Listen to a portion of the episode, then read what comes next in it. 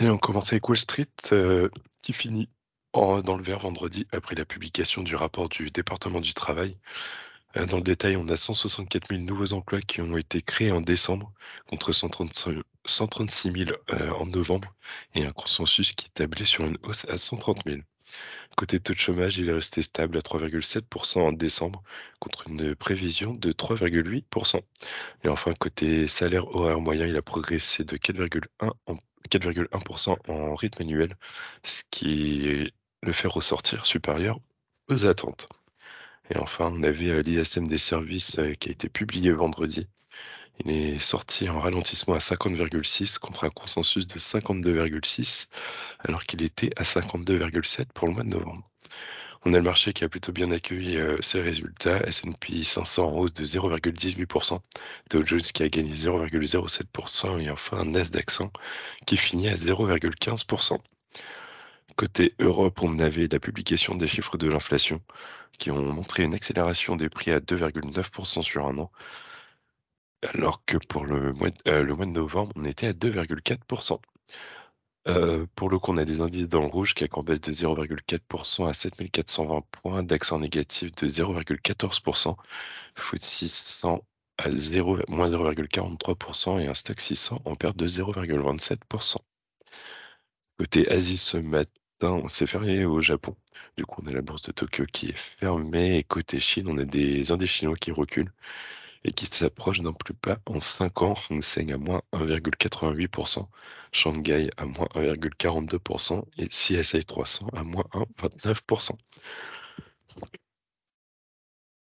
À noter que on a Pékin qui sanctionne 5 groupes de défense US euh, et qui les accuse d'avoir vendu des armes à Taïwan côté Chine. Euh, J'enchaîne avec les valeurs. Euh, pas grand-chose ce matin. En Europe, bah, on avait les groupes de spiritueux vendredi qui ont baissé après que le ministère chinois du commerce a annoncé le lancement d'une enquête anticoncurrentielle sur les eaux de vie de vin, comme le cognac, qui sont importés de l'Union européenne. Du coup, on a Rémi Cointreau qui a décroché de quasiment 12%, Pernod Ricard 3,57 et Diageo de 1,54. Euh, sur LVMH, on a Frédéric Arnaud, donc l'un des cinq enfants de Bernard Arnault, qui a été promu vendredi au poste de directeur général de LVMH Montre. Euh, sur Stellantis, euh, on a le groupe qui a annoncé vendredi son intention de ne pas mener de campagne publicitaire lors du Super Bowl de la NFL le mois prochain. Stellantis qui évoque les difficultés du marché automobile américain. Et enfin, on a UBS qui prévoit de développer ses activités de gestion de fortune et d'actifs en Chine. Donc pour les mid and small. Bonjour à tous, une actualité assez maigre aujourd'hui. On a uniquement le groupe CBO Territoria qui poursuit sa session de, de ses actifs de rendement résidentiel avec la finalisation d'une session de 133 lots, dont trois résidences situées à Beau Séjour à la SHLMR Action Logement. Voilà, c'est tout pour ce matin. Merci Nathan. Euh, J'enchaîne côté taux ce matin. Taux 10 ans allemand à 2,17 et taux US à 4,058. Euh, côté change, on a un euro dollar à 1,0947 ce matin, donc qui reste stable. Et côté pétrole, on a les cours euh, du pétrole qui sont replis ce matin. On a l'Arabie Saoudite qui a baissé hier le prix de vente officiel de son pétrole pour février.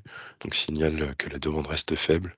On a un Brent ce matin à moins 1,22% à 77,80 dollars pour un WTI à 72,80 dollars, donc moins 1,37%.